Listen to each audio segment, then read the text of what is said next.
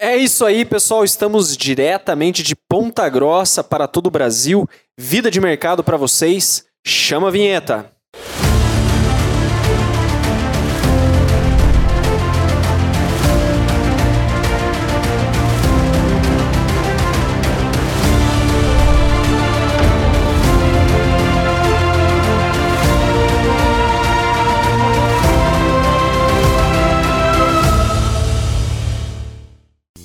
Estamos aqui com nossos convidados ilustres hoje, é, que atuam aí na área do direito, né? Temos aqui o Bruno e o Bernardo, a dupla bebê aí, não é um Big Brother, mas é um bebê, né? O pessoal que veio da capital aí nos prestigiar. Sejam bem-vindos aí ao programa Vida de Mercado. Obrigado. Muito obrigado. Semana passada nós estávamos com dois professores aqui da universidade, né? Conversando um pouco sobre empreendedorismo. E para a vida do mer de mercado não ficar trazendo assim é, só pessoas já com uma certa vivência, a gente quer trazer pessoas jovens aqui também para mostrar suas ideias, ah, o que eles estão desenvolvendo. Trazer os bebês para ver qual que é a perspectiva, Isso, né? O que estão desenvolvendo. Então, foi muito bacana poder recebê-los hoje aqui. Né? Então, a gente vai é, bater um papo aí. E eu soube que vocês trabalham dentro do ramo do direito previdenciário, estão né, flertando aí com essa área. E a gente tem muita pergunta legal para fazer, porque investimento e direito previdenciário, lá na frente, eles vão fazer a diferença. Tanto Sim, um é, tudo, tudo envolve a noção que você tem que ter com um planejamento financeiro que hoje no Brasil se tornou cada vez mais importante, né? Sim, sim. Você se planejar E bem pra para não ter que- surpresas no mesmo futuro. para aqueles que têm dinheiro, um planejamento patrimonial dos bens que tem, né? Exatamente. Senão fica tudo muito perdido e. Muito bom, Bernardo. Esse, esse planejamento patrimonial é bem legal. No ramo do direito tem o pessoal que cuida disso, né? Então, Lá no escritório que eu estagio, é, que é que a gente faz, tem vários, alguns, vários casos desse planejamento patrimonial sim, sim. que envolve uma série de instrumentos que você faz para preservar o patrimônio da pessoa e impedir futuras discussões entre os herdeiros do seu falecimento ou até organizar para quem você quer privilegiar de um dos herdeiros em alguns casos. Então é bem interessante e as pessoas que têm o patrimônio muitas vezes não sabem como lidar com ele ou têm medo de como ele ficará após. Existem, inclusive, empresas grandes, né? é, de blindagem patrimonial, já ouvi, né? Várias. É, até vieram uma vez é, me oferecer, eu fiz, tive que fazer alguns exames médicos, tudo, e não passei. Passei Não passou na médicos. empresa. É, não passei. Eu Eu tenho uma molinha já no coração, né? Uhum. Então, é, eles resolveram ficar com medo e não fazer minha blindagem patrimonial. O Já sim- vamos ficar de olho a aí, se precisar. sensibilidade não valeu a pena pra eles. Não, não valeu a pena. Eles fizeram o cálculo ali, não valeu a pena. Precisar aí, ó, auxílio doença aí na ramo Exatamente. previdenciário, qualquer coisa já sabe com quem falar. Legal. Mas essa questão do planejamento sucessório também, ela vem para driblar uma coisa que no direito hoje é muito burocrática, que é, são os inventários, né? Se você já arruma todo o seu É custoso, patrimônio. O inventário demora, dá briga.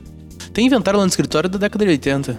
Pois é, é, e é uma frustração para aqueles que têm o direito já, né? É líquido e certo em relação das coisas, mas você planeja, já deixa tudo ajustado, quando chega a hora, tá na cara do gol para resolver o problema, e né? muitas vezes nem precisa de inventário nesses casos. É, Isso é o ideal. Nós vamos continuar essa conversa, mas para vocês ficarem mais ambientados aqui conosco, o, o Danilo vai fazer aí um reporte de mercado rápido aí, mostrando como é que foi a semana.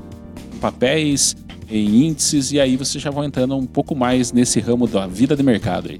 Essa semana ela foi mais movimentada aí, principalmente pelos números dos Estados Unidos, né? Então, é, nós que operamos dólar diariamente ali, a gente sentiu bastante a volatilidade do mercado. E hoje saiu ali um destaque, hoje, dia 29 do 7, que nós CPI. estamos gravando, é, saiu, saiu um destaque ali da, do crescimento ali da economia dos Estados Unidos, tá? No segundo trimestre a gente teve um crescimento de 6,5%. No geral, anualizado, a gente teve aí um PIB com crescimento de, de alta de 13%, tá? É, e que dá aí um- uma soma aí de 684 bilhões, né? A fonte do G1. Então, é, quando a gente vai pensar é, em crescimento, quando a gente vai pensar em termômetro do mercado, as informações dos Estados Unidos elas, elas pesam muito no mercado global.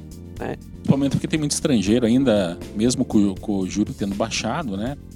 É, tem muito estrangeiro ainda que tem muito fundo estrangeiro, né? Então quem que atua no Brasil aqui são fundos estrangeiros, fundo russo, tem fundo espanhol, tem fundo americano e, e eles investem onde? Nos papéis que eles acham é, bons aqui. Com esse real barato tá ótimo para Tá ótimo. para vir É, pra capital você ter uma ideia, quando subiu o dólar, né? Os portos brasileiros aqui, né, de- é, o porto de Paranaguá, no escoamento de grãos, por exemplo, ele estava inclusive mais barato que o porto de Norfolk. Né? Então, o México, é quintal dos Estados Unidos, veio aqui comprar milho nosso. Lá tava você faltando. ver essa questão justamente do, do dólar aí influenciando na- nos negócios. Mas continua lá, Danilo, vamos lá. É, e, e esses números aí a gente consegue. Eu tô abrindo o gráfico aqui, o gráfico mensal, para a gente dar uma olhadinha na questão do potencial de crescimento aí. Eu acho que é, trazendo um pouco do contexto, né? é, o que que, o que que é um. Para quem é, vai visualizar aí uma, uma perspectiva de longo prazo, nós sempre temos que estar tentando entender quais serão as próximas tendências, né? o que, que tende a continuar crescendo, o que, que tende a, a, a cair em extinção e o que, que tende a evoluir. Né? E aí, falando um pouco aí de direito previdenciário, né? é- essa é uma preocupação que nós, jovens, aí abaixo dos 30, nós temos que estar extremamente antenados com esse tipo de assunto, porque essa gestão patrimonial, né, por mais que o cara não queira viver de mercado, né, fazer trades, ele tem que sim conhecer os, as ferramentas, os instrumentos financeiros que tem à disposição para que ele possa fazer alocação do patrimônio em ativos que vão se valorizar com o tempo. Né? E, e nós, é, olhando aqui o S&P, né, esse, esse ETF aqui do, do S&P, ele pega uma média lá das 500 maiores empresas dos Estados Unidos e, e me mostra com, com muita clareza né, nesse gráfico existe um, um movimento comprador ainda muito forte. Né? Ele até tentou fazer aqui na pandemia, fazer uma, um recuo um pouco mais agudo para esse tipo de, de gráfico, né, que é o S&P, e foi tímido, né? Não, praticamente aqui foi uma movimentação muito pequena. É, outro, outro paralelo que eu gostaria de fazer que seria com o BOVA 11. né? Se você for olhar aqui a mínima da bolsa, aqui no último período de 2015, a gente chegou a estar valendo 40, né? agora a gente está valendo 120. Tá? É, estamos aí numa retomada muito forte de, de movimento. Né? E VVB11, se você for olhar aqui o 40, é, está lá embaixo, ó, se for colocar a cotação em reais. Né? O que eu digo com isso? Que nós tendemos a replicar esse movimento aqui. né? A, a bolsa brasileira ela é, ela é muito pequena. Né? A gente tem aí 2 milhões de CPFs listados aí na, na bolsa, né? e a gente tem 120 milhões de habitantes no país. Né? Então, existe ainda um potencial de crescimento muito grande é, para utilizar esses produtos financeiros. Né?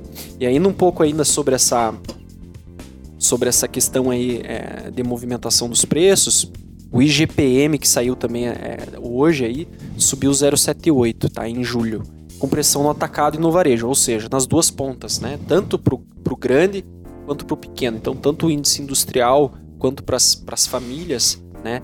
Teve esse, aumento aí. No acumulado de 12 meses, nós temos aqui 33,83, tá? Acho que a gente nunca chegou a entrar um pouco mais a fundo aqui de explicar termos técnicos, tá? Mas o IGPM é o índice que mede a inflação, tá?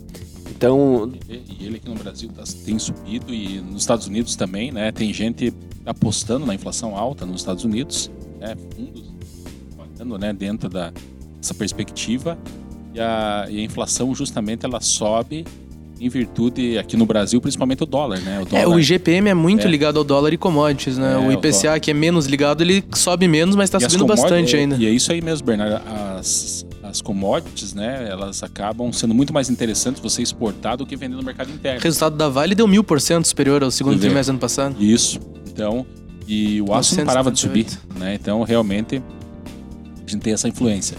Mas nos Estados Unidos, né, como a gente tem uma, uma, uma cultura, assim, de investimento, né? Então, você pegava lá, na- lá no começo do século passado, 1910, 1914, né? Eu já comentei aqui uma ocasião, as pessoas iam tirar férias na Flórida, elas passavam em Nova York fazer uma fazer uma fezinha, ou seja, fazer um, um trade lá para capitalizar e gastar nas férias. A proporção de investidores é bem diferente. Sempre é- foi, né? Lá é Do o que do Brasil, né? do mundo de investidores em porcentagem. E eu acho que é disse, também. é, os 2 milhões de CPFs né, da Bolsa, é, imagino que vão crescer com o tempo. E esses com... dois CPFs são recentes. Até E pouco era- tempo tinha e 500 era mil. 500, e era 500 em 2015. Tinha 500 mil há pouco tempo, é. É, do- 2015. Mas hoje com as ferramentas, né, com a difusão desse conhecimento que a gente tem tido, né, a oportunidade de falar A a respeito, se torna mais, mais, mais normal falar a Sim, respeito. sim. Influencia muito esse movimento. As promoções, né? As corretoras, a informação fluindo melhor, né? Canais de, de- Canais. É bem, bem bacana. Você já consegue ter assim uma, um panorama bacana sobre os investimentos, sobre essa, é, esse mundo e, e vendo principalmente a influência que é a Bolsa Americana, que eu considero a Bolsa Americana como se fosse o oceano. né? Se a gente fosse considerar onde que o mercado de capitais realmente tem é, assim seu berço e tudo mais, você tem ali como sendo o oceano. O maior né? mercado do mundo, né? É o maior mercado do mundo. Então, se você for comparar a bolsa brasileira, muitas vezes ela vai ser assim muito é, o movimento da nossa bolsa às vezes representa é, da semana um dia de um papel. Né? Por exemplo, pega uma Microsoft da vida, que ela negocia lá, Eu vi. é, numa manhã de, de segunda-feira, é, a Bolsa Brasileira negocia Sim. a semana toda. Eu vi hoje no Facebook, não sei a veracidade da informação, mas vi um post da seguinte, da seguinte maneira: que a- o valor do mercado da Apple tá maior que o PIB brasileiro. Não sei a veracidade da informação, mas Sim. se não, se não é maior, Então, se você É for- grande. Se você for fazer é, comparações entre, entre é, dados é, estatísticos e financeiros da Bolsa Americana, você encontra ele é, acima de muitas atividades aqui no.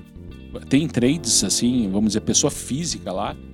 No giro, né? Vamos lá, lá tem o, o, o Danilo fala aí, o giro louco dos guri, né? Uhum. O giro, o cara gira ali, ele gira muito mais que assets brasileiros. Né? Que são A pessoa fundos, física gira uma, muito Uma pessoa mais. física gira mais. lá também tem a vantagem de abrir a PJ pra investir, coisa que aqui não Sim. tem, né? Puxa, isso é muito bom, porque aí você consegue realmente ter essa, é, essa flexibilidade maior e, e- e corretoras e trades proprietários lá que promovem o quê?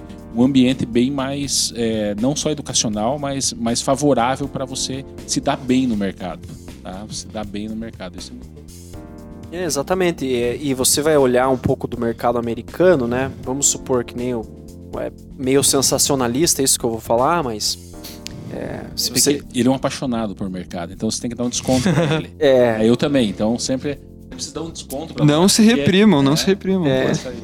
Então, eh, você vai olhar aqui, por exemplo, por esse gráfico aqui do S&P, você vê que, cara, o cara, o cara comprou aqui, ele é só esquecer, não precisa mais nem olhar o gráfico, é um movimento muito forte, né?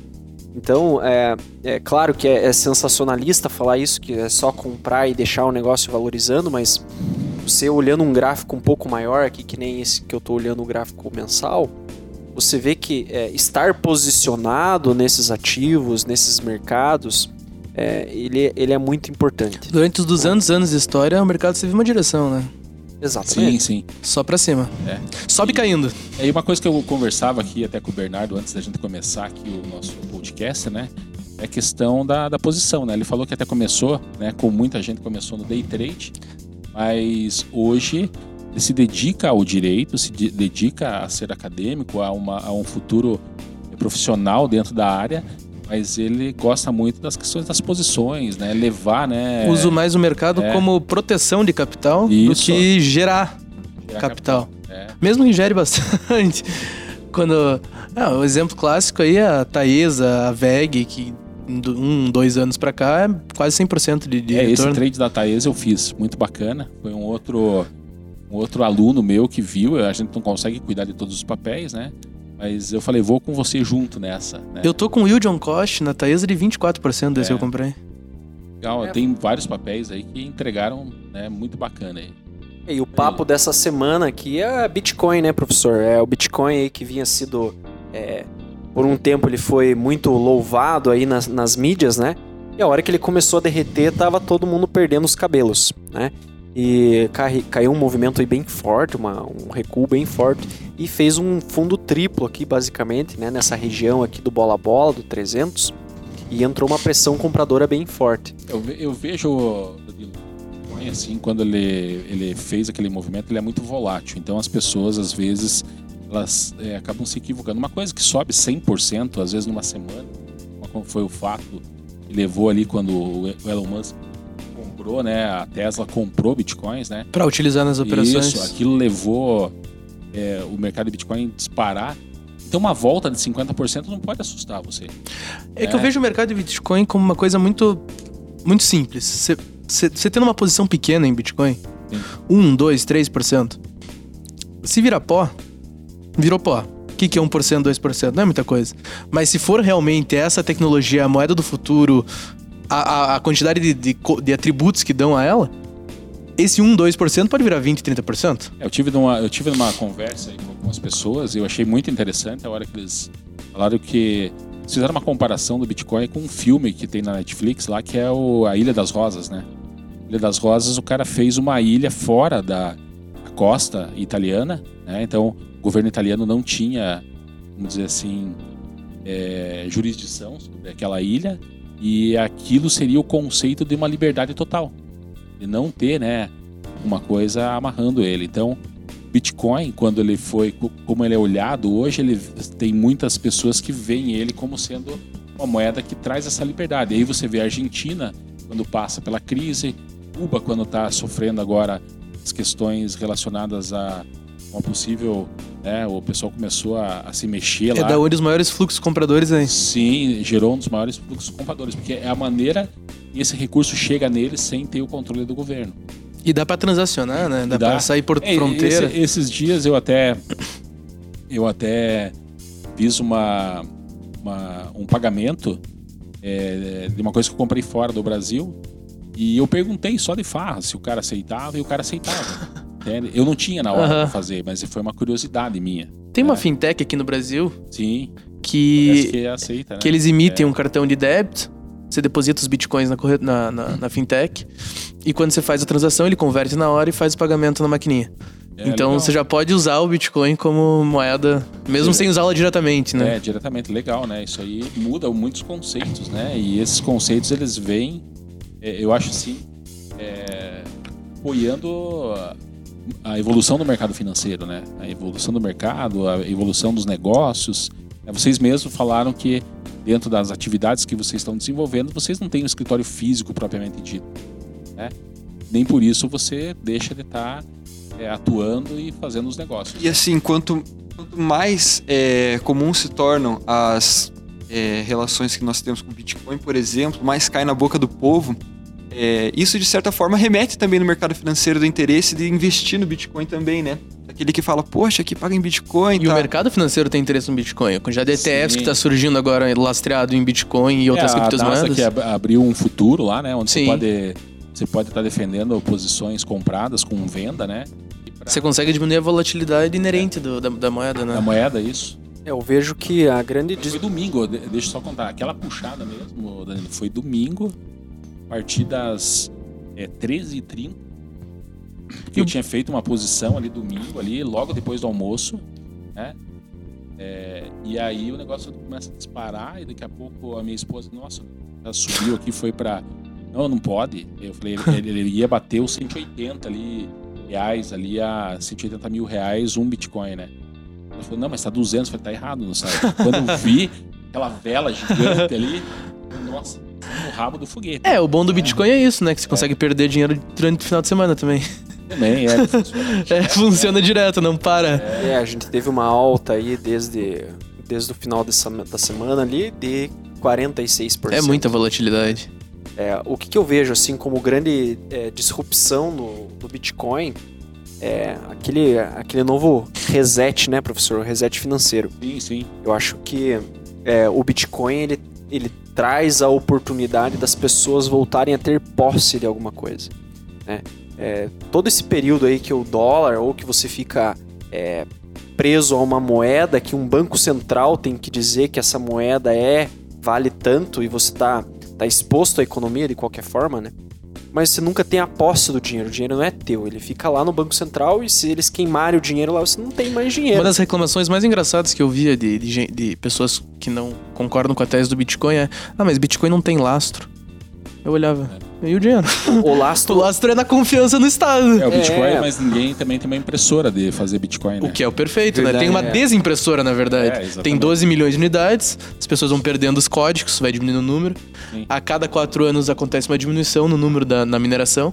E isso acaba acontecendo o quê? Uma, Uma desinflação. Isso, uma É, desinflação. eu acho que essa, é, essa característica do Bitcoin, né, de você ter um, um ativo que as pessoas dizem quanto vale, não um banco imprimindo dinheiro.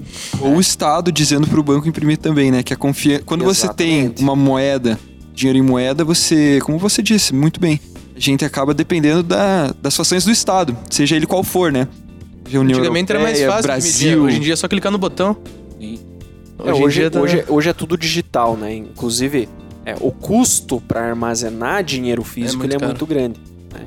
Então eu vejo que o Bitcoin ele, ele é uma grande ferramenta, um grande instrumento financeiro, justamente por causa disso, porque ele, ele nos dá, como pessoa física, o poder da posse, que eu, eu, eu determino, né, como pessoa física, todas as pessoas físicas que possuem esse ativo, né, elas que determinam o preço.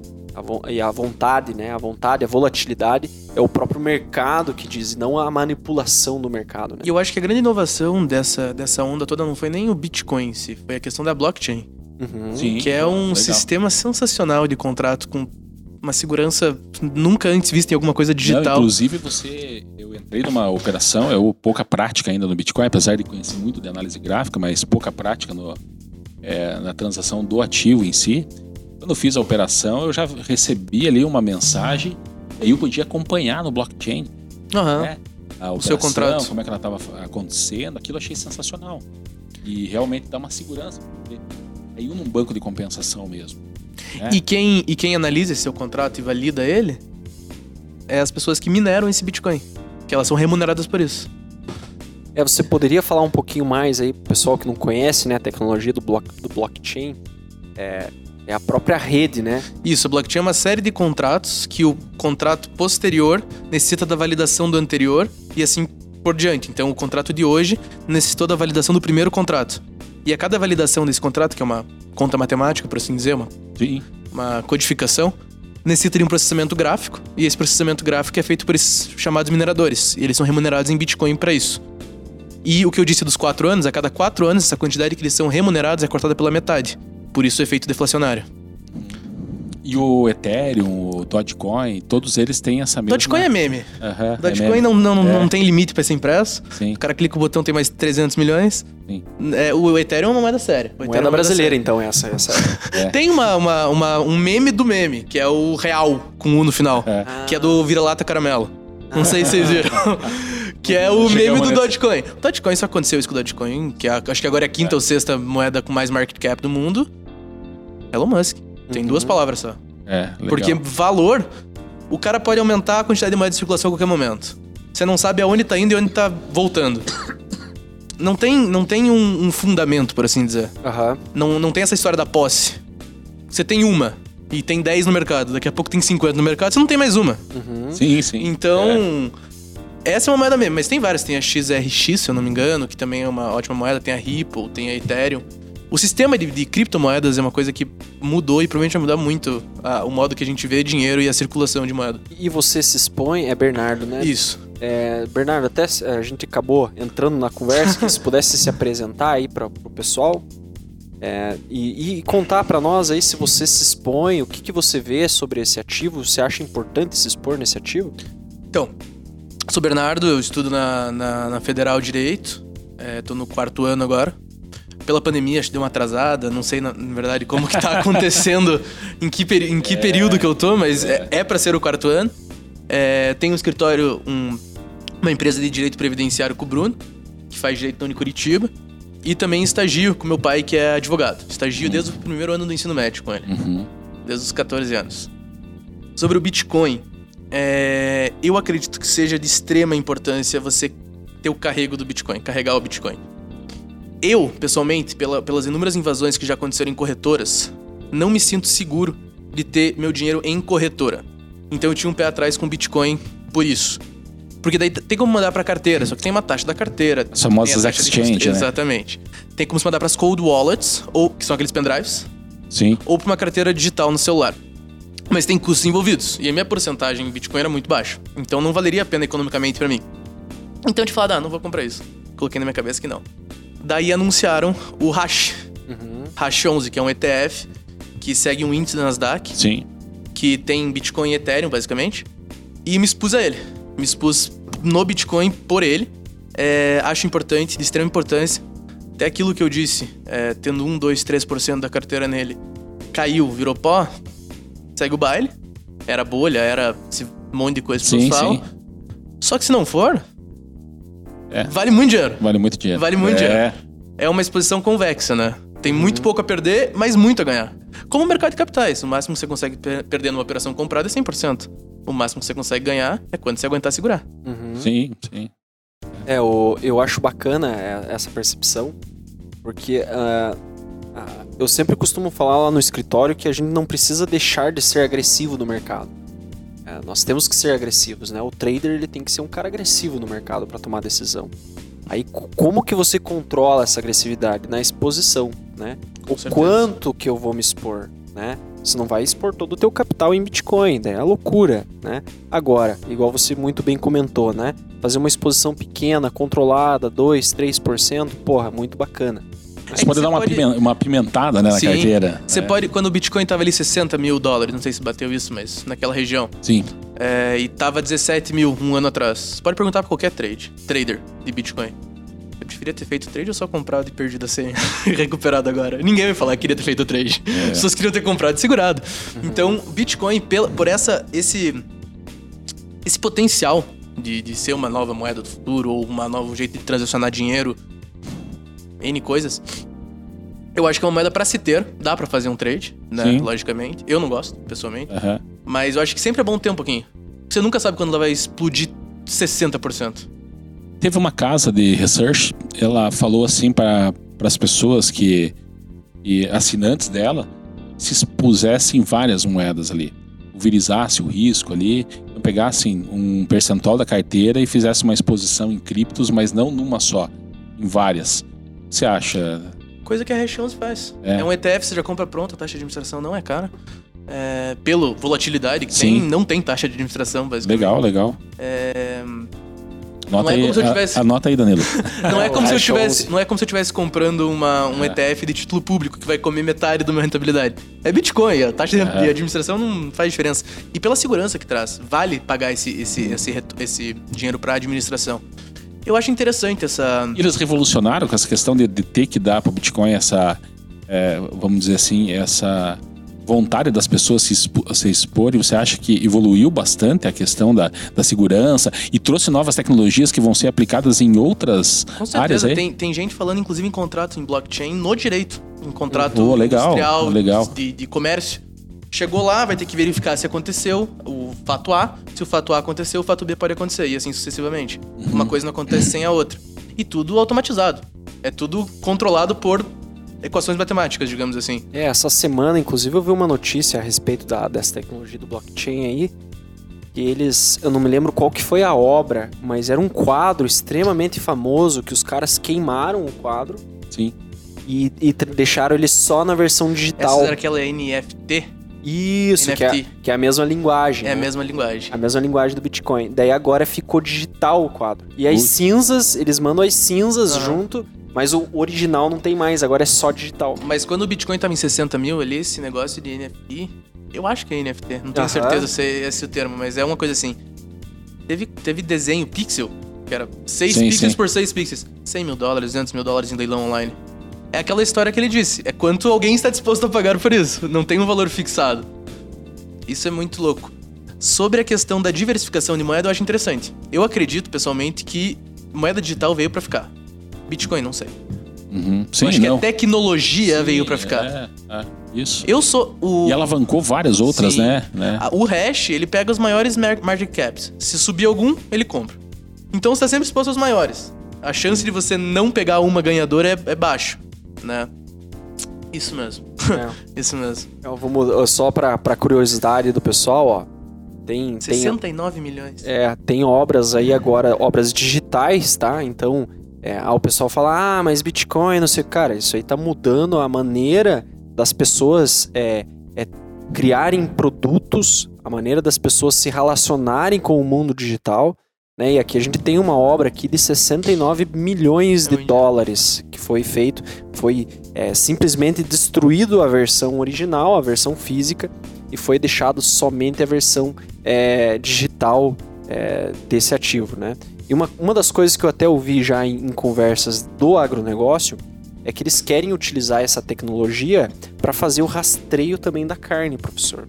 Então imagine você comprar um boi você consegue saber desde a ração que chegou lá pro boi. Isso, não. de uma maneira é- segura o que aconteceu. Exatamente, porque que nem você disse, né? É, o contrato para ele chegar lá no final ele tem que ser validado em toda a rede. Né? Então a informação que eu tenho tem que combinar com a informação que o Bruno tem.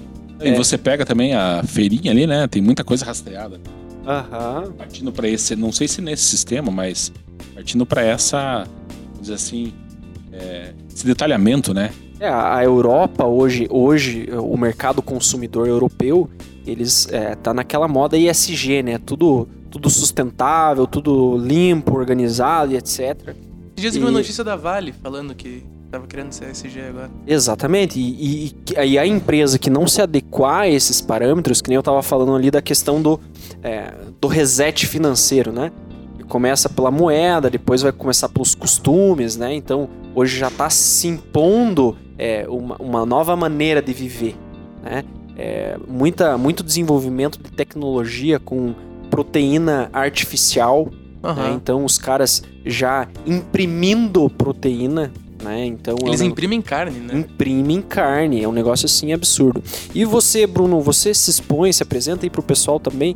Você se expõe a esse mercado, você. É, o que, que você pensa sobre o, o- o seu futuro? Então, é, meu nome é Bruno Schmidt, sou sócio do Bernardo. Como já havia se apresentado, nós trabalhamos com uma empresa de consultoria previdenciária. É, sou estudante de Direito também da Unicuritiba. Estou no sétimo período agora, ainda tenho uma caminhada pela frente até me formar, mas a pandemia, né, infelizmente trouxe atrasada. deletérios. Mas o senhor falou a respeito de exposição.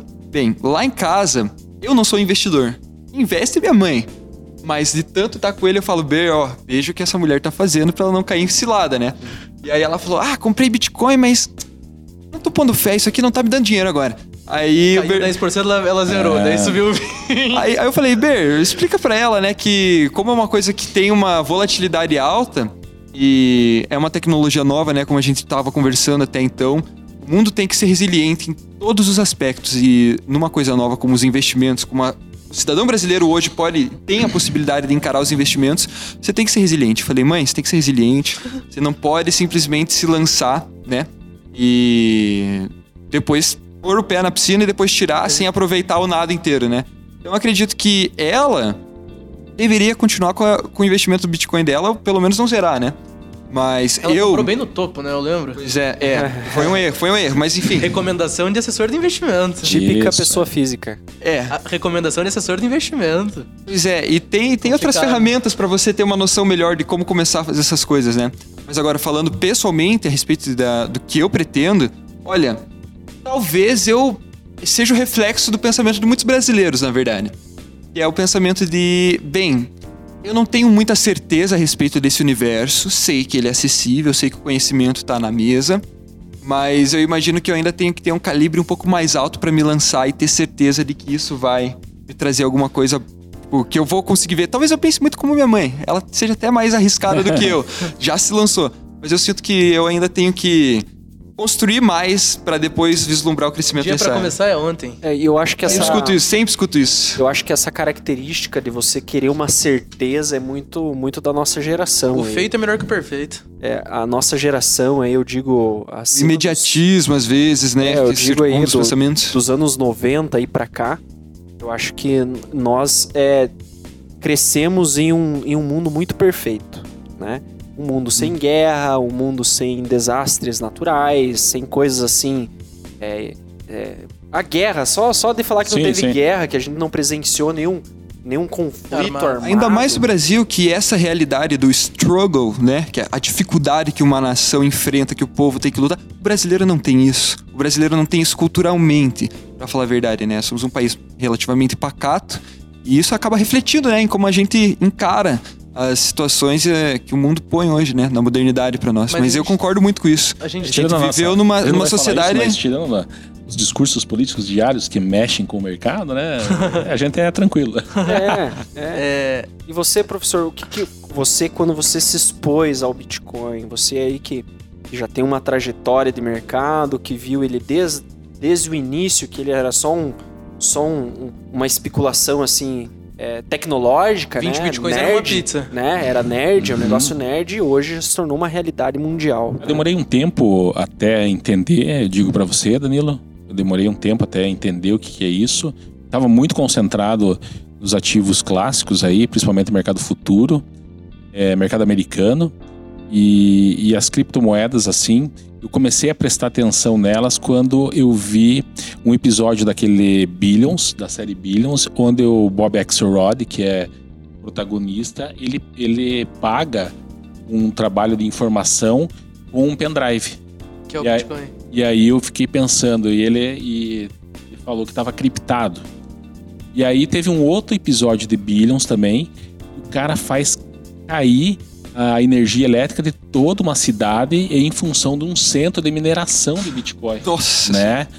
Então, isso ali me chamou a atenção. Falei, pô, mas os caras montam essa série ele- ele- eles têm, assim, muitas sacadas legais que eu já li em livros. Aquele livro do Jesse Livermore, tem algumas coisas na série que replicam o que aconteceu com ele ali. Jesse Livermore, um dos maiores trades aí na década, é, no no começo do século passado.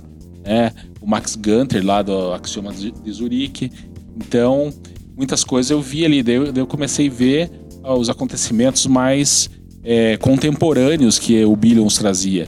E uma delas foi o cara pagar lá com um pendrive um serviço que era bilhões, Uhum. né?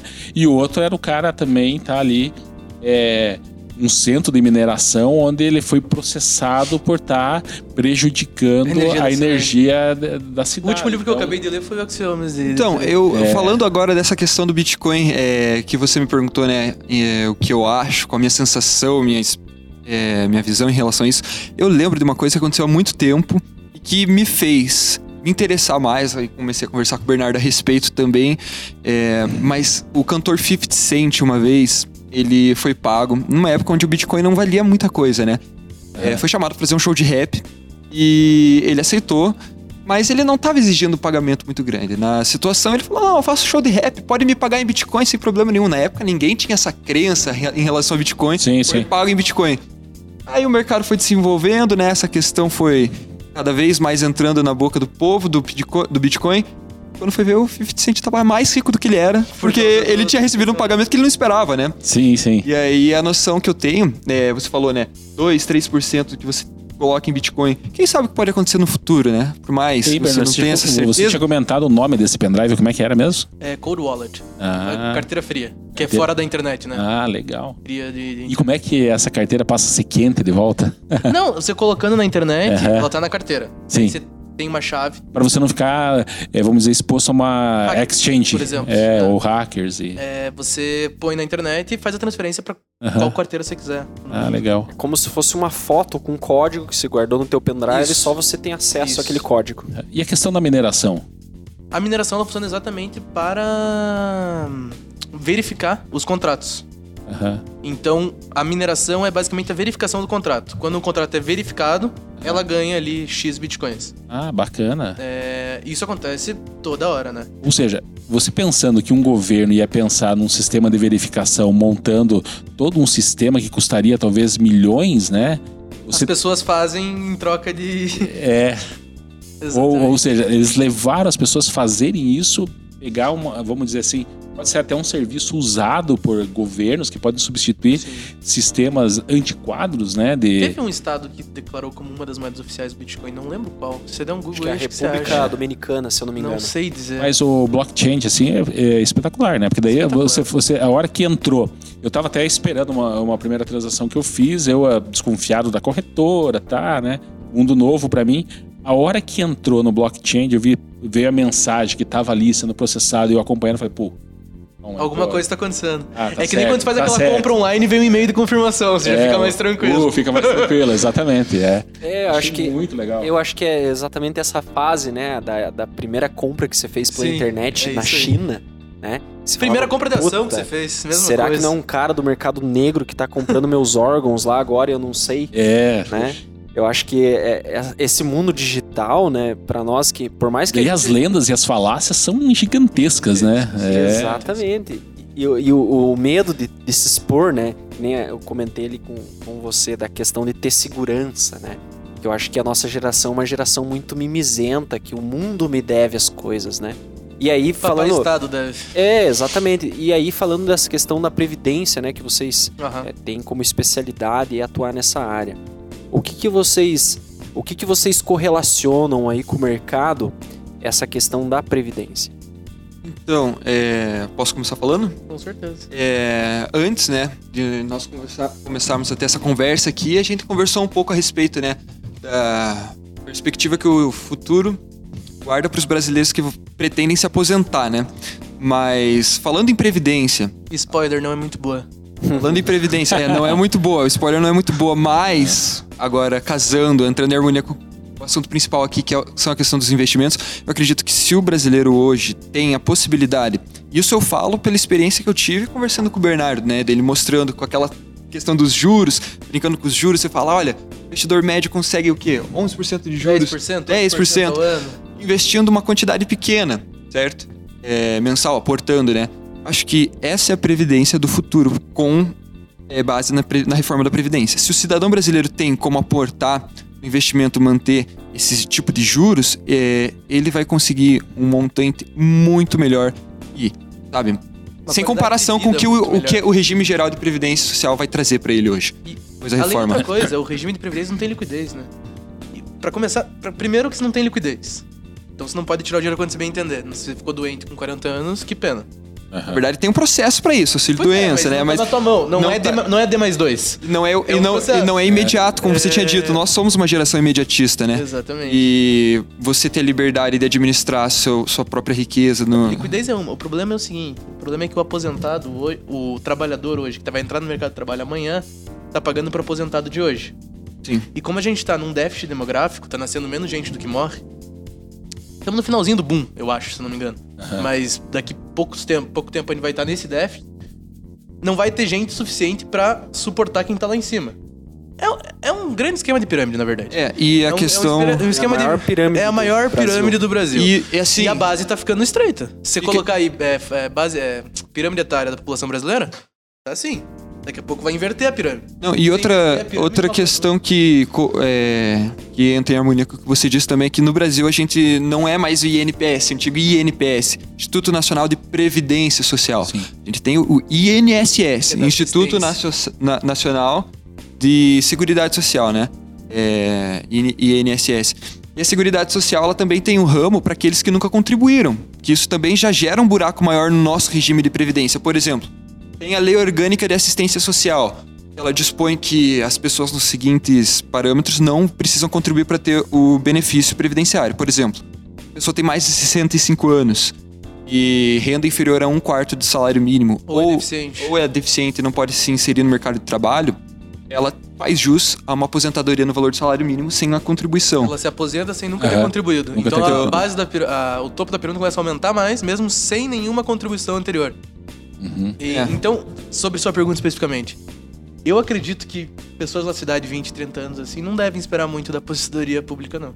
É, é, pois eu é. acho que vai ser bem difícil se aposentarem na. Eu acho na que o pessoal que estava contribuindo antes do regime vai ter as regras de transição. Tudo bem, você ainda pode esperar ter um fôlego para resgatar um pouco do Mas quem trabalho, vai né? entrar agora. É, Mas quem agora- vai entrar, quem? Quando? Porque eu- Nós. eu, eu já Nós. contribuí, entende? Mas não, é Meu que dinheiro já, é que a eu, regra já de- vou, eu já vou poder usufruir disso. a regra não? de transição valia para. A, a, maior, eu acho que era para quem tava há 5 anos de se aposentar. Então, você não tava há 5 anos de se aposentar, você já pegou a nova regra. Se eu não me engano. Hum, Então, se não me falha a memória, essas pessoas que não estavam há 5 anos de se aposentar já pegaram o, o, o novo regime. E essa nova regra, que é a regra de pontos. Que chega a 105 para homem, Na verdade, para homem ela tá 98, mas vai chegar a 105. para mulher 82. Enfim, é. muitos São- anos são- de contribuição e muitos anos de idade. é, então, Se você for depender da Previdência, você. va- primeiro, vai se aposentar não com alguma coisa que você consiga. Com realmente- 88 anos. Não, não, 88 pontos. Tem que somar o tempo de contribuição com a tua Ah, idade. É, os pontos é o tempo de Isso. contribuição. né? Porra, 88 anos. A 88 gente tá indo pra esse anos. caminho, mas ainda não estamos tão ruim assim com Então, 88 o que, anos que pra tem você que ser aposentar. feito? Na minha opinião, o que, que tem que ser feito? Você tem que focar nos teus investimentos privados, se tiver algum tipo de condição pra isso.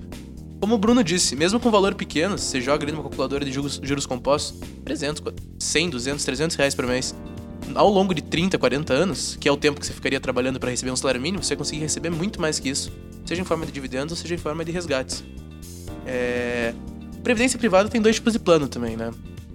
Tem um que vale muito a pena pra quem é assalariado, que retira 12% do máximo que ele ganha do imposto, da, da alíquota de imposto de renda. Sim. Então tem uma vantagem tributária. Mas eu, pessoalmente, Bernardo, não vejo vantagem muito grande em questão de investimentos em fazer esse plano. Porque eu gosto da liquidez. E eu gosto de eu escolher o que eu vou fazer. Não o gestor escolher. Então, na minha visão, a minha carteira hoje é dividida em ações, fundos imobiliários, Sim. ações no exterior e aquele de Bitcoin. Aham. É, Então, eu prefiro muito mais me expor a esse tipo de, de ativo que me gera uma renda, que tem um fluxo de caixa positivo, do que colocar em um fundo de previdência, que não tem liquidez, eu vou poder sacar não sei daqui quantos anos, e por uma vantagem tributária, que atualmente, por exemplo, eu não sou Sim. assalariado, então não faz sentido pra mim. Então, previdência privada, eu acho que é a bolsa de valores. Não a previdência privada, na minha opinião, na minha concepção. Isso, e, e essa ideia vem, né, já há muito tempo do- dos americanos, né? Que quando começaram a falar em bolsa no Brasil, eu, eu via falar, não, teve, teve gente que comprou ações para garantir a aposentadoria, para garantir a faculdade do filho. O Para... Bar se fala bastante disso. É, é, eu via isso, esses comentários, e eu, quando. é, Antes de ser, de ser universitário, vamos dizer, no ensino médio, eu ficava pensando, mas como, né? Isso? Eu tentava realizar isso na minha cabeça, né? Falava, nossa vida, como é que, como é que vai funcionar isso, né? E aí que foi me chamando a atenção, né? E a questão daí, depois de. É, a questão dos juros compostos lá, até o Einstein, né? Se impressionou com o Oitava potencial. maravilha do mundo. É. Então aí também eu comecei a ver, pô, legal, os juros compostos é realmente eles são um motor propulsor, Tem né? uma brincadeira muito Muitas interessante coisas. de juros compostos, Conte pra nós aí. que é o seguinte: tem Joãozinho e Maria. Aham, Maria investiu dos 16 aos 36 X reais. aham, E o Joãozinho dos 36 aos 66. 30 anos Joãozinho, Maria 10 anos. aham. Todos deixaram até os 66 anos os dois. Mesma taxa, 10% ao ano foi o cálculo que eu vi. No final das, das contas, a Mariazinha, que investiu só por 10 anos, teria mais dinheiro que o Joãozinho que investiu por 30. Pelos 10 anos antes que ela começou a investir. aham. Porque na fórmula de juros compostos o tempo é exponencial. Sim, é, ele vai trazer. Então, mesmo ela investindo só por 10 anos em vez de 30, como ela começou 10 anos antes, ela teria mais dinheiro ao final, numa taxa de juros estável, de 10%, que foi o exemplo que eu vi, do que o cara que investiu 30, Vou procurar esse case aí. Essa E- o história cara que aí. investiu 30 anos. E essa questão É bem interessante. Da, quando a gente conversa né, a respeito de consultoria previdenciária, qual é a dica que você dá? Sim. E a gente acaba Eu levantando ia essa questão. né? Mas já que você. A gente acaba levantando Manda a essa dica aí, questão Bruno. dos. Olha, a dica a gente tava falando da dica até agora. É, Vamos casar esses assuntos aí. A gente tava falando do Bitcoin. É, como é impressionante uma moeda que aparentemente não tem lastro, uma moeda que não depende de um estado, de uma casa de moeda, ela ter o valor que ela tem, ela é, é uma, uma coisa mais livre. Você não tá dependendo de uma instituição, das razões de uma só instituição, certo? Você Sim. não tem um pilar só pra estar sustentado pra, né, remeter ao valor da moeda. E aposentadoria privada, quando a gente fala em relação ao INSS, a gente tá em cima só de um pilar, que é o INSS, o Estado brasileiro, que já vem enfrentando República. isso e que já vem enfrentando esses problemas, certo? Então, o paralelo é, olha, eu e o Bernardo estamos trabalhando muito processos providenciários, mas não da natureza previdenciária na essência, mas sim da seguridade social. São aqueles benefícios para as pessoas que estão em vulnerabilidade social. sim. Mas agora, para o cidadão que tem a possibilidade, que não precisa desses benefícios de, natureza assistencialista, né? E tem a possibilidade de aportar uma parte do dinheiro, eu diria até, você é empresário ou você é o trabalhador autônomo, não se preocupe tanto em pagar o carnê se você tem dinheiro para aportar e investir, porque daqui a 30 anos você vai ter o dinheiro suficiente para ter uma aposentadoria muito superior, As né? pessoas acham que, que o a regime geral As pessoas vai, acham que o vai INSS é uma poupança, que você põe o dinheiro lá e o teu dinheiro vai pagar você no futuro. E é, não é o seu dinheiro não que tá não lá. é isso, é, uma, uma pirâmide. É, As pessoas cara- não entendem isso. O Na cara verdade, um pouquinho antes aí de você falar, Danilo, Se você pegar a Pinco, que é o maior, os maiores fundos do- é o maior fundo do mundo, né? Ele começou como é, fundo de pensão, né? Então o que que acontece? Fundo de pensão, é, vamos dizer assim, do Banco do Brasil, né? Ah, então, são donos de vários negócios, né? Os é, e são milionários, bilionários, né? Então veja bem, foi cuidar, hein, Bernardo? Foi cuidado bem desse dinheiro. Né? Vamos dizer, a Pinco cuidou bem, hoje é o maior fundo do mundo e complementa a aposentadoria de vários professores lá do- da rede, rede americana lá e tudo mais. Então quer dizer que o dinheiro que nós pagamos aqui no Brasil, que meu pai e minha mãe começaram a pagar lá, tá? E eles vão estar usando hoje, poderia ser bem maior se ele fosse gerido de forma profissional Com e não usado Se for- como E não colocado num se baú fosse- é. que todos que têm o fosse- direito pegam direto Se desse baú. fosse, Ah. se, fo- se a Previdência Social fosse uma empresa visando lucro, com taxa de performance, taxa de administração, o rendimento seria bem maior. isso, com certeza, né? É simples. Ia ser revolucionário, na verdade. Mas então, a- a- tem, tem países que tem esse sistema de poupança. Você aporta e você resgata o seu dinheiro rentabilizado no futuro. Aham. Tentaram fazer isso no Brasil. Só que, e o que você vai fazer com esses 40 anos de pessoas que estão no meio? Que já pagaram pra outra pessoa aproveitar? É. O problema é a transição. Todo mundo É, sabe que o sistema ser a ideal transição? é a poupança. Mas o problema é a transição. Como se faz a transição? É, a- referente a essa questão aí que foi comentado, né, do você contribuir com o INSS, né? Quando você contribui com o INSS e, e- e espera que ele te dê algum retorno, você está falando assim, eu eu tô ajudando hoje a caridade a pagar os velhinhos de hoje em dia e vou depender da caridade quando Dos também novos do for, meu dia. quando também for Perfeito. velho. E, e qual é a segurança, né? Liquidez Você é falou, a você chave, falou né? Não a tem... palavra certa. Você Caridade. espera que É, receba. E, e é caridade. Porque- é, é caridade, porque o governo ele te olha com um olhar de não de que você tem esse direito. Não, né? de modo algum. Ele, ele diz que ele está te dando uma assistência. Isso, isso. Então, é, eu vejo que você depender de um assistencialismo para a tua aposentadoria, que é a tua velhice, a tua saúde na velhice, para você poder é, dar uma estrutura para teus filhos, para teus netos e etc. É, é no mínimo insensato você depender dessa única fonte de renda. Que Isso, seria- exatamente. Você não pode estar em Depender- cima só de um pilar. Dependendo, é, de um dependendo de um terceiro já é loucura. é, e- Dependendo do estado, é mais loucura ainda. E aí o que, que eu, o que eu costumo falar assim, principalmente para meus amigos aí que estão em, em idade de trabalho, né? Falo, cara, robótica, inteligência artificial, Programação. tá? programação, criptomoedas e etc. Meus filhos falam cola no pai. É. Então, esse cenário, o que, que ele me diz? Ele me diz assim, Danilo, você, o trabalho braçal, tá com os dias contados, meu amigo. Está com os dias contados. Então, se você não conhecer o que, que será no futuro, se você não estiver pesquisando isso hoje, né? O que, que vai porrar pra cima daqui dois anos, daqui 10 anos, daqui 20 anos? Quais são as tendências? É o que, que, que o mercado vai estar pagando? Quais são as possibilidades, né? Exatamente. Então, os Essa- produtos financeiros, eles dão uma possibilidade de você estar exposto nas diversas possibilidades de mercado. É, que eu acho É uma é porta importante. para vários caminhos, né?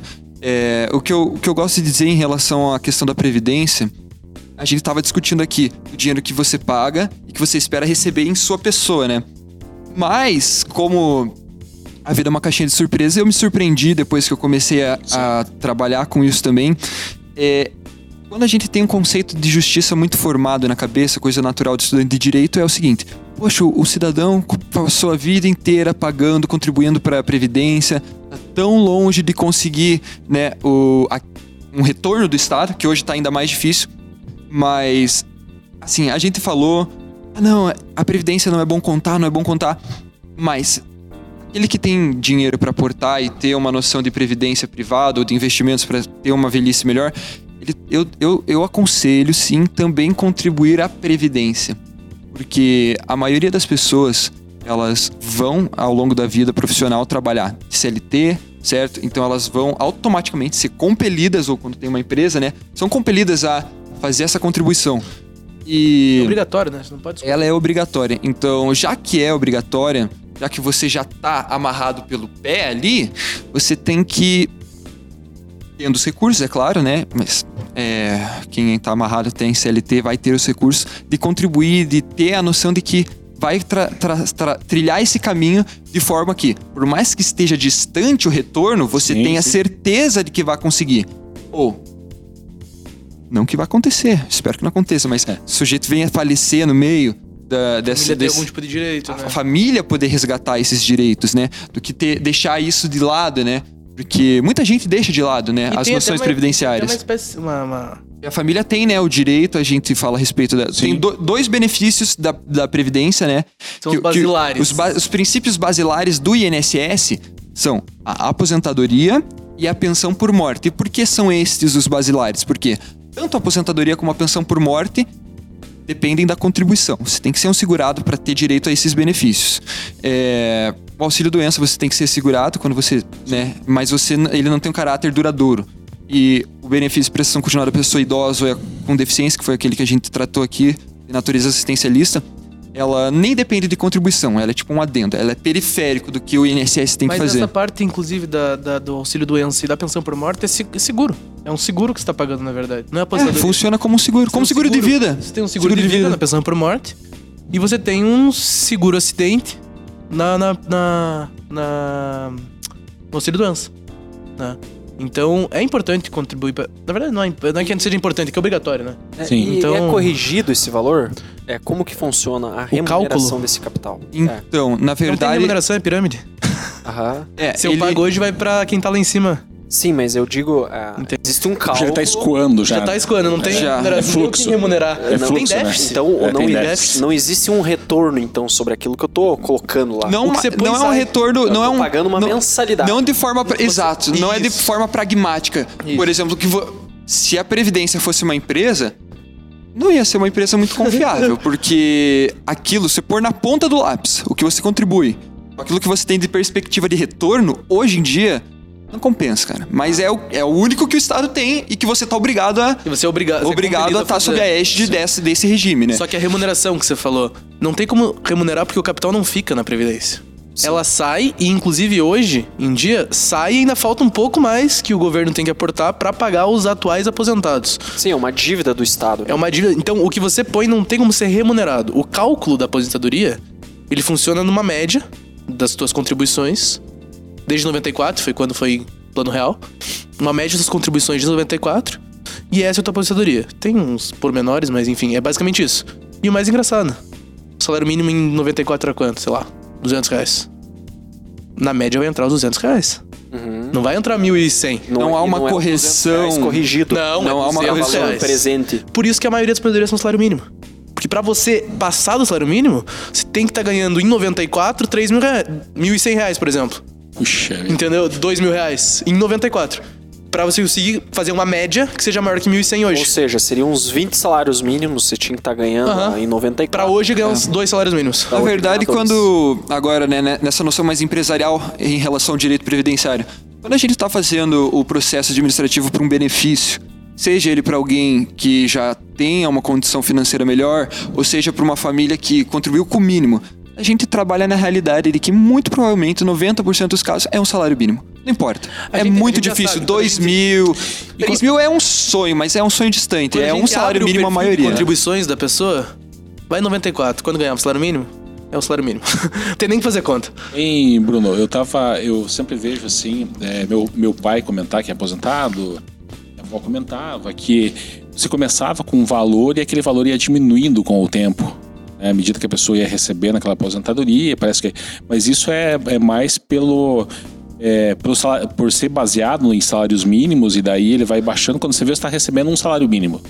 Você ganhava mais, se tinha. Ah, e, hoje, É. e hoje em dia já acabou isso. Hoje, se É. você irá receber o salário mínimo no futuro, você vai começar recebendo o salário mínimo. Isso, isso. Simplificou aí. Simplificou.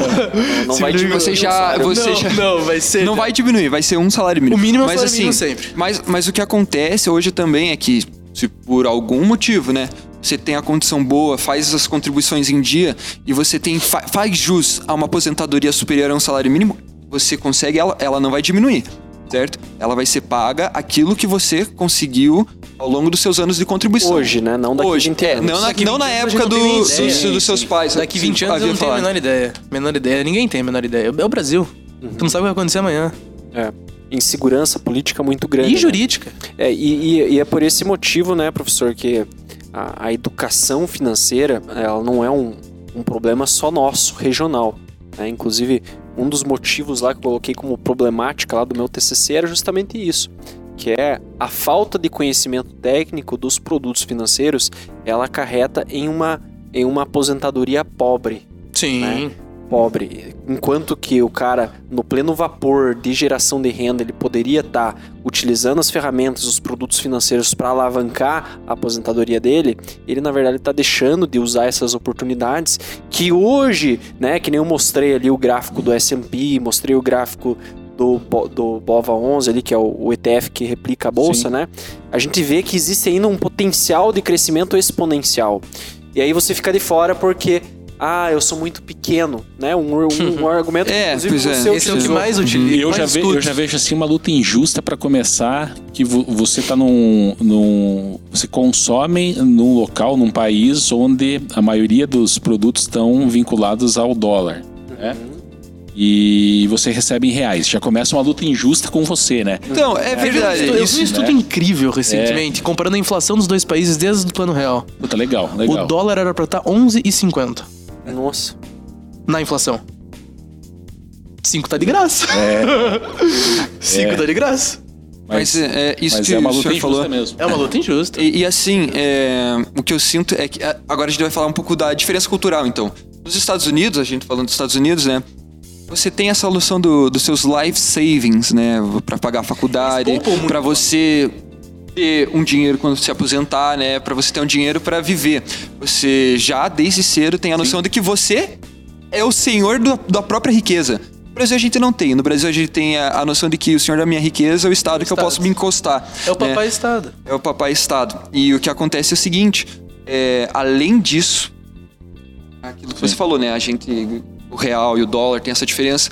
E aí, o custo de vida para o brasileiro, às vezes, ele é muito caro, ele tem que pagar, seja no produto a caneca, que materialmente valeria dois, ele tem que pagar cinco por causa de tributo, um monte de situações que acabam fazendo com que o brasileiro acredite nessa ilusão de que o Estado é sim o único provedor para ele, porque ele se vê suprimido a acreditar isso, certo? Ele não Síndrome tem de pra... Estocolmo. Total. ele não consegue ter a noção dos life saves de ah, eu tenho sim um trabalho que pode corresponder para um dia eu poder investir, para um dia eu poder ter um acúmulo de capital para eu poder me aposentar. O brasileiro não tem isso. O brasileiro tem a noção de vender almoço para pagar janta. E aí a gente acaba tendo essa cultura, né? É. É, mas enfim, o mundo muda. Vamos ver o que, que as, as tecnologias, né, nos proporcionam conhecimento para mudar o mundo.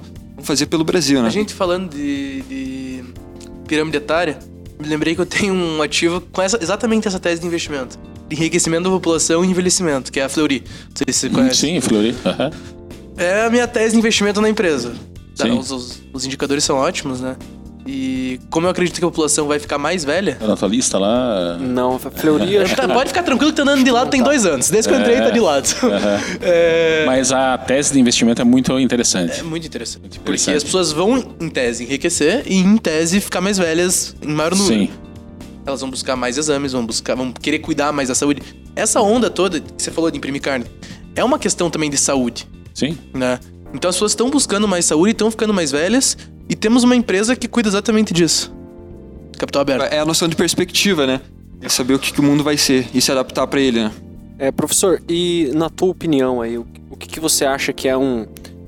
Como que a gente faz para diminuir essa lacuna entre, entre gerações, né? É, a geração que teve o assistencialismo, né? Que vai ter o direito ao, ao assistencialismo, e a nossa geração aqui mais jovem, que provavelmente não vai ter essa, esse assistencialismo. Não com tanta Estado, facilidade. né? É, E se tiver, maior. vai ser um negócio assim irrisório, né? Comparado às po- às possibilidades de negócio que a gente tem, né? Qual que é a, a tua visão a respeito disso, professor? A minha visão é justamente essa que nós estamos. É esse projeto que a gente tem desenvolvido. A gente tem que levar realmente as pessoas a, a mostrar as outras possibilidades que existem para que elas consigam. é, eu não digo você ficar preso à questão meritocrática? Não, é, quem tem mérito, saquinho de dinheiro, quem não tem, né, chicotinho. Eu acho que não chega a isso, sabe, é, Danilo?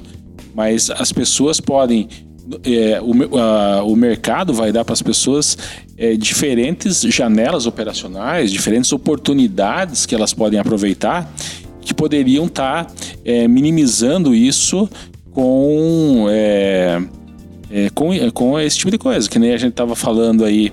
é, hoje a gente fala sobre operações mesmo na plataforma Profit Chart que a gente usa, robotizadas. Isso meu pai pode ter, com 70 anos, ele pode colocar um dinheiro lá e, e usar esse tipo de coisa. Robô fazer por ele, né? Fazer por ele, então, aquilo, aquilo que ele está precisando, ele, e, e a geração nova, ela, a- o que ela vai criar ainda vai ser explicado.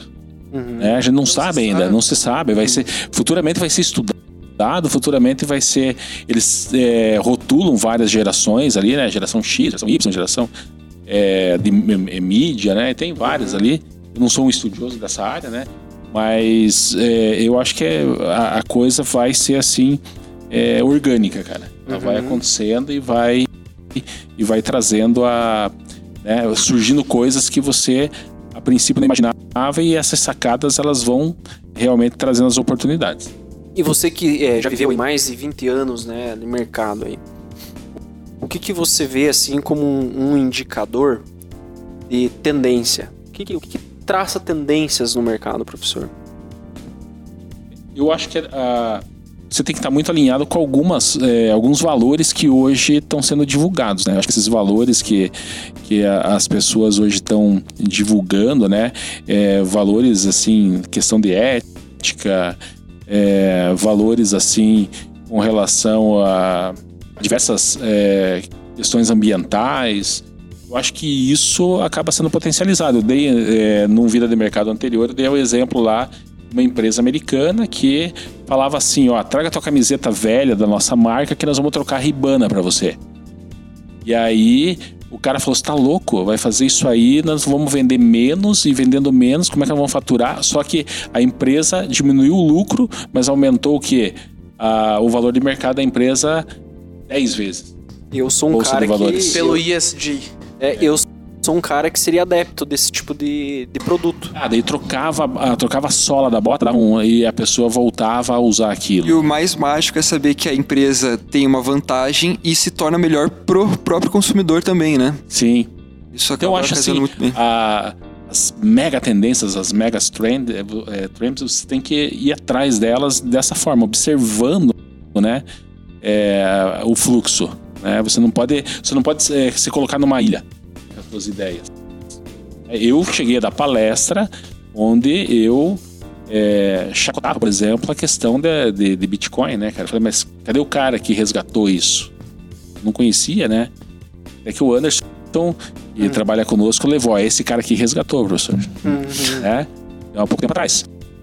Né? Então, é, a gente tem que estar aberto às novas, às, às novas oportunidades. Elas vêm e às vezes elas não vêm no mercado é, numa coisa regulamentada que nem a gente está acostumado, né? O problema é que essa falta de, de conhecimento sobre o, o ativo financeiro, Sim. no caso do Bitcoin. Qualquer ativo, né? É, Qualquer ativo. Mas no caso do Bitcoin específico, semana retrasada, se não me engano, teve um esqueminha de, de estelionatários aqui Sim. que, que falaram que faziam coisa com Bitcoin e dava sabe Deus quantos por, por, por, É por isso, mês. e, isso aconteceu em 1,5 Curitiba da. É, 1.5 é bi. É. Isso aconteceu também com o pessoal em Curitiba lá da Bolsa de Valores. O cara falava que fazia day Sim. trade em dólar o, e o tudo. como, e- o, o- o como fazer muda. Sim. Mas o, o golpe sempre se mantém. é mesmo. É, onde é. tiver oportunidades, vão existir golpes. né? Onde houver de Não- não há pra conhecimento, né? onde- É. não há O pra conhecimento onde salva isso. É, eu digo, eu digo para você que assim, é, o conhecimento ele salva, salva, mas normalmente quem cai nesse tipo de, Não tem. de golpe, né, é uma pessoa já não tão instruída. Exatamente. É uma pessoa que às vezes não, não mensura é, o risco da operação que ela está se Por isso que a educação financeira é tão importante. Exatamente, exatamente. E sobre isso que o professor falou da questão de valores, né? Eu acho que realmente é uma, uma tendência que veio para ficar empresas que, que representam valores humanos, né? Não é mais uma empresa da época lá da Revolução Industrial, que onde ele tinha simplesmente como objetivo capital, né? É, hoje não. Hoje a gente vê que empresas que duraram mais de 100 anos, que têm mais de 100 anos de, de, de vida, de existência, são empresas pautadas em valores. Né? E aí a gente falando um pouco dessa cultura ESG, né? Que é um mundo mais verde, energia limpa. É, a etc. questão é, por exemplo, não, o- antigamente você tinha então a noção de que as empresas se preocupavam materialmente, visceralmente com o dinheiro no final do mês, mas hoje é isso. Também tem a ver com o próprio Bitcoin, é a crença muito mais valiosa do que tão somente o que é material. O que você acredita, né? Faz aquilo se poder tornar o que é.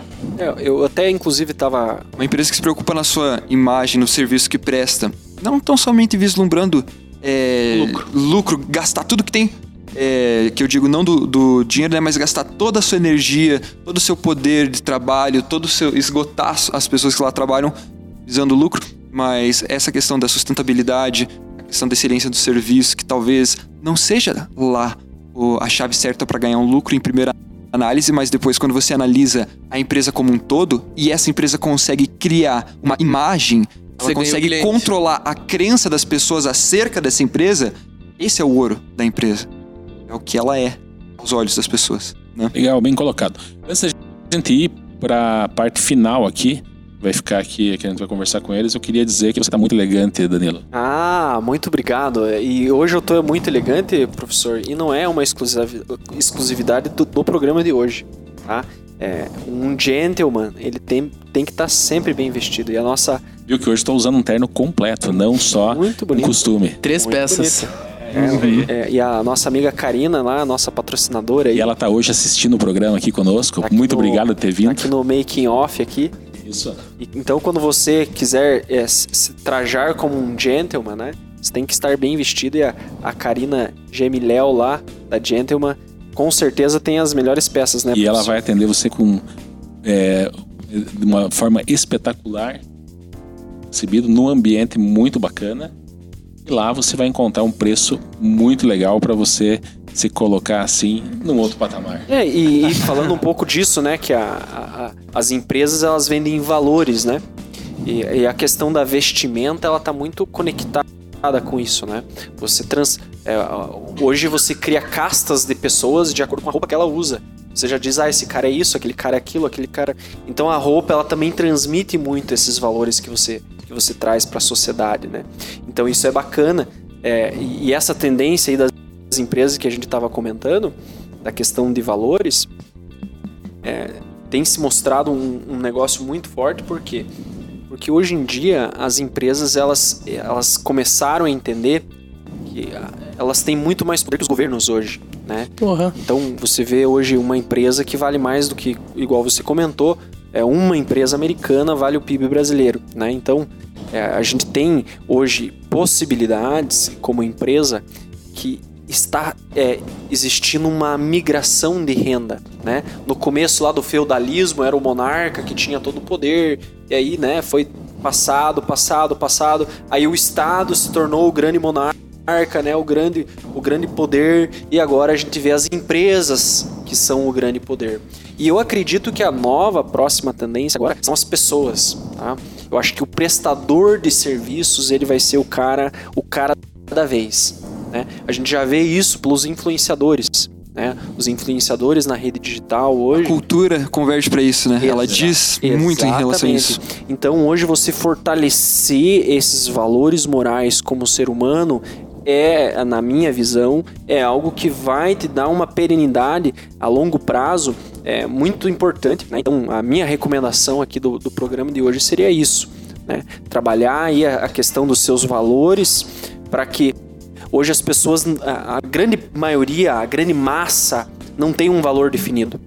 Ela não sabe o que, que move a vida dela, o que, que, o que, que, o que, que orienta as decisões dela. E sem esses valores definidos, né, seja por uma empresa ou seja como uma pessoa física, você vai com a manada. É uma coisa que meu irmão me disse e que eu tenho levado e procuro sempre é, externalizar é um homem que tem princípios, mas abre exce- exceções para tais princípios, Não tem princípio. não tem princípios. Os princípios eles são valores que você tem que seguir e tem que se firmar neles, seja qual for a, situação. Exato. Existe uma diferença entre honra e dignidade. A hon- honra é o- meramente o que as pessoas pensam de você. Pessoas que se preocupam muito com a honra usam os princípios de forma errônea para só aparentar ser.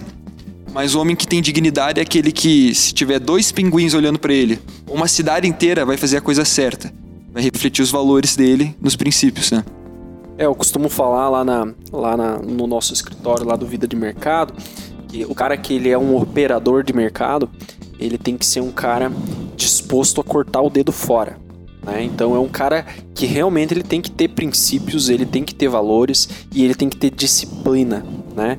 Um escalador, se ele tá lá a, a mil metros pendurado numa pedra e fica preso com a mão, cara, o cara vai ter que atorar a mão fora ou ele morre.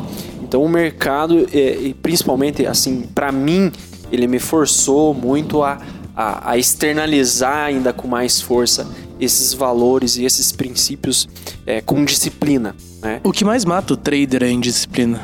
Exatamente. Sim, é a questão comportamental, né? Agora, pra gente ir partir pra parte final aqui, eu queria que o Bernardo deixasse aí, Bernardo, você que começou a investir com 17 anos, né? É, Qual que é o teu conselho aí para os jovens aí, não só da, da, da, da faculdade de Direito, mas outros que, que estão buscando, assim, com relação aos investimentos e ao mercado financeiro? Pra quem não quer viver de mercado, mas viver com o mercado, como é meu caso, Legal. é diversificação, tanto em classes de ativos como em ativos, como em setores. Bacana. Saber o que tá fazendo, ver se a empresa só dá prejuízo, se é a, bolha do momento, a manada do momento, ou se é uma empresa resiliente que dá lucro, que tem Os relatórios receita, trimestrais, né? tem uma receita decente, tem um, um EBITDA, entendeu o que é um EBITDA, entendeu o que é um ROI. E analisando essas empresas, ou no- também faço investimentos em fundos imobiliários, analisando os imóveis que compõem aquele fundo imobiliário, fazer uma escolha, mas não como uma pessoa que está especulando, mas como uma pessoa que se você fosse comprar metade da empresa, você compraria. Você olhou aquela empresa e falou, cara, não tem como isso dar errado. Ou você imagina ao menos que não tem como dar errado. Eu quero estar nessa. Eu né? quero estar nessa. Isso. É uma boa para você colocar uma parte, como eu disse, diversificação do seu patrimônio, para se expor àquele risco Hum. e aquele potencial retorno. Legal. E você, Bruno? Depois de vir aqui com o Bernardo e participar dessa conversa, o que, que você me fala da, do Vida de Mercado aí? Então, eu converso muito com o Bernardo, ele sempre fala a respeito do mercado e eu pensava que eu tinha um amigo maluco. Mas eu vejo que tem mais maluco aí, então eu acho que não faz mal se eu virar um também, né? Um dia desses, chegar e realmente aportar. Mas quem sabe tentar vencer também essa E olha que eu noção, tô, tô tentando convencer faz tempo. Sim. essa noção arcaica talvez que eu tenha, que remete muito à sociedade do Brasil que a gente vive, de ah, será, será, será? E depois eu fico pensando na Previdência, ixi, será que esse é meu navio? com combo embalada. Legal. Complicado, né? Tem que, tem que ter, tem que ter. Mas eu, eu acho muito nobre é, vislumbrar. Acho que hoje no Brasil, quem se lança no mercado da forma com que eu tenho visto aqui, é como se fossem bandeirantes deslumbrando uma floresta, né? E o que vai Muito ter pouco atrás. explorado ainda. Muito pouco Isso. explorada, né? E eu acho que compensa, né, o estudo em relação a isso, a, a bolsa de valores. E espero que eu não caia na conto do vigário, não caia aí nessas coisas que falam que vai pipoca trovão, né? A propaganda que a gente falou a respeito. Tem umas propagandas de, de, É, de- no, YouTube rico, fique muito rico engraçado. do dia pra noite, eu acho que não é assim. 50 dólares o robô, ganha 700 dólares por dia. O arrasta pra cima. né? É, É, porque em meio a tanta novidade que a tecnologia traz, também tem aquelas que não são lá tão confiáveis, né? Sim, sim. Mas, como ele disse, né, a disciplina. A disciplina vai ter que nortear qualquer É o- aventura que eu vislumbre aí nisso. Como a gente comentou em outros programas, é um, ela é um sonho muito fácil de vender, né? Muito fácil. É, então, toma cuidado com isso. Fica aí pra você, então, Bruno, essa, essa dica aí. Pois é. é.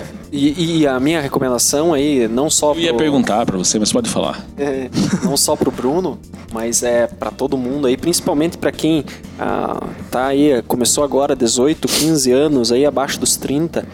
Você tem muito tempo ainda pela frente, tá? Então não tenha medo de errar, tá?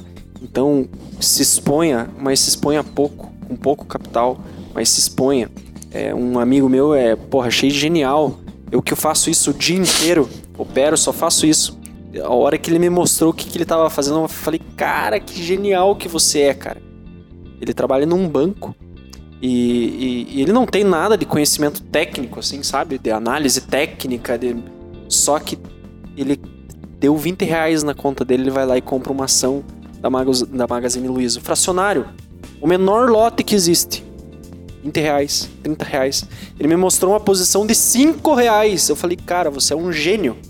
Você Você é um gênio, porque o cara tá clicando, que isso que é o mais importante. Sim. O cara aprender que produtos tem, como que é o balanço da carteira, que ele compra e perde, ganha, o outro um perdeu aqui, ganha lá. Então pro cara que é CLT, o cara é muito pego com segurança, né? É o cara que é segurança de tudo que é jeito. É a E época no dos mercado, rentistas, é, né? e não tem isso no mercado, entende? Então, é, se você aí tá abaixo dos 30, você tem muito tempo pela frente aí para se aposentar, tá? Então você tem que se expor a esse mercado de alguma forma, seja pouco, seja bastante, tudo depende do teu estômago, né? Então, mas você tem que se expor, você tem que conhecer as oportunidades. Obrigado pela presença de vocês aí. Muito obrigado É, também obrigado pela pelo recepção. Legal, legal, legal. E Danilo, até o próximo aí, Vida de Mercado. E você não falou a tua recomendação, professor? Fala para nós aí. Puxa, Eu vou deixar a recomendação para vocês mesmo. Já falei um pouco sobre a, a tendência aí e é assim que eu vou, vou fechar. Porque o que, que acontece? As pessoas mais com mais idade, elas sempre costumam ter os seus é, conselhos. E talvez o meu conselho seja um pouco, talvez, ortodoxo para o que vocês pensam e vivem. Né? Então, ao contrário, às vezes, de, é, vamos dizer assim, poluir né, a, a mente de vocês, eu prefiro deixar ela aberta para que vocês cheguem mais longe. Não vão enlatar uma, uma ideia com relação a, a- conceitos pré-estabelecidos que eu já tenho. Uhum. Então, é, eu acho assim que quando você faz um planejamento, é, você acaba enlatando muito o resultado final, cara, que você quer. Eu acho que um pouco você tem que deixar as coisas acontecerem, porque elas podem ser melhores do que você imaginou. Show de bola. Então vamos lá, Giro Louco dos Guri é nós. Próxima semana aí. Não deixe de clicar aí no sininho para você receber sempre as notificações aí do nosso canal vida.d.mercado, nosso canal lá no Instagram, tá? E aqui na TV Masal a gente sempre vai estar transmitindo aí os programas toda semana, trazendo um convidado diferente para conversar aí com vocês. Um abraço e até mais. Até mais. Tchau, tchau.